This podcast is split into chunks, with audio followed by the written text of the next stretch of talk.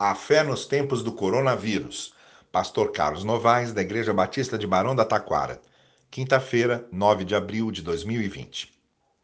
A palavra de ordem desta semana é: não desperdicemos uma boa crise. São as crises que aprimoram e aperfeiçoam nossas virtudes. Uma delas é a solidariedade, como já vimos.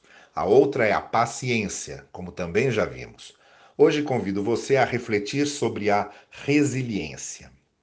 Inicialmente, a palavra resiliência tinha a ver, na área da física, com a capacidade de alguns elementos de acumularem energia quando submetidos a condições extremas, como a temperaturas muito altas, e não se corromperem.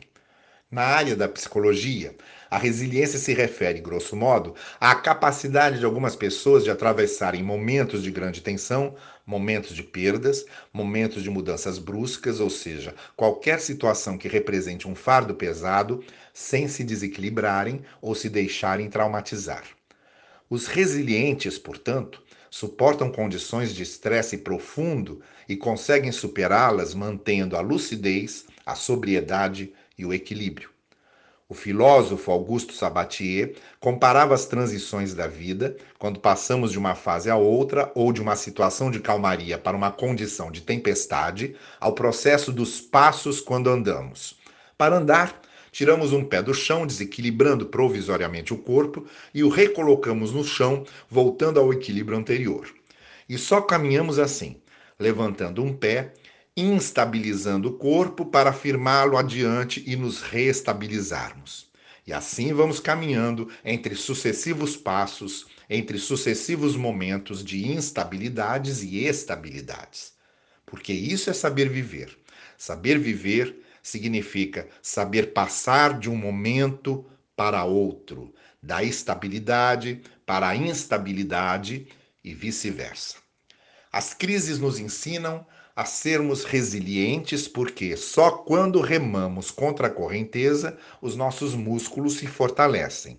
Ficar sempre ao sabor das correntes não exige esforços. Há momentos na vida em que precisamos lidar com correntes contrárias. A nossa resiliência, a nossa capacidade de suportar provações e privações, a nossa força interior, as nossas condições para prosseguir na batalha só aumentam quando enfrentamos as fases difíceis da vida. Voltamos então à carta de Tiago. A prova da sua fé produz a perseverança produz a resiliência, produz a capacidade de suportar e superar as condições adversas.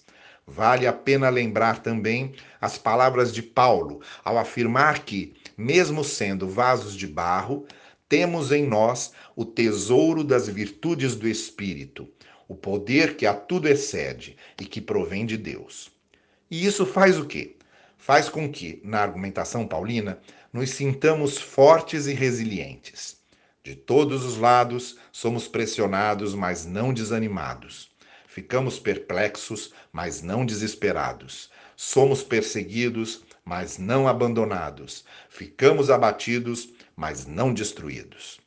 Nada como uma crise como essa que atravessamos agora, para que se aperfeiçoe e fortaleça em nós a virtude da resiliência a virtude da resistência.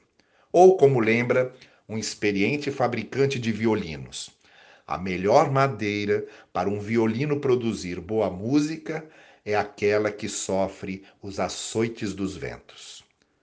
Tenha um dia muito abençoado debaixo da maravilhosa graça do Senhor e até amanhã.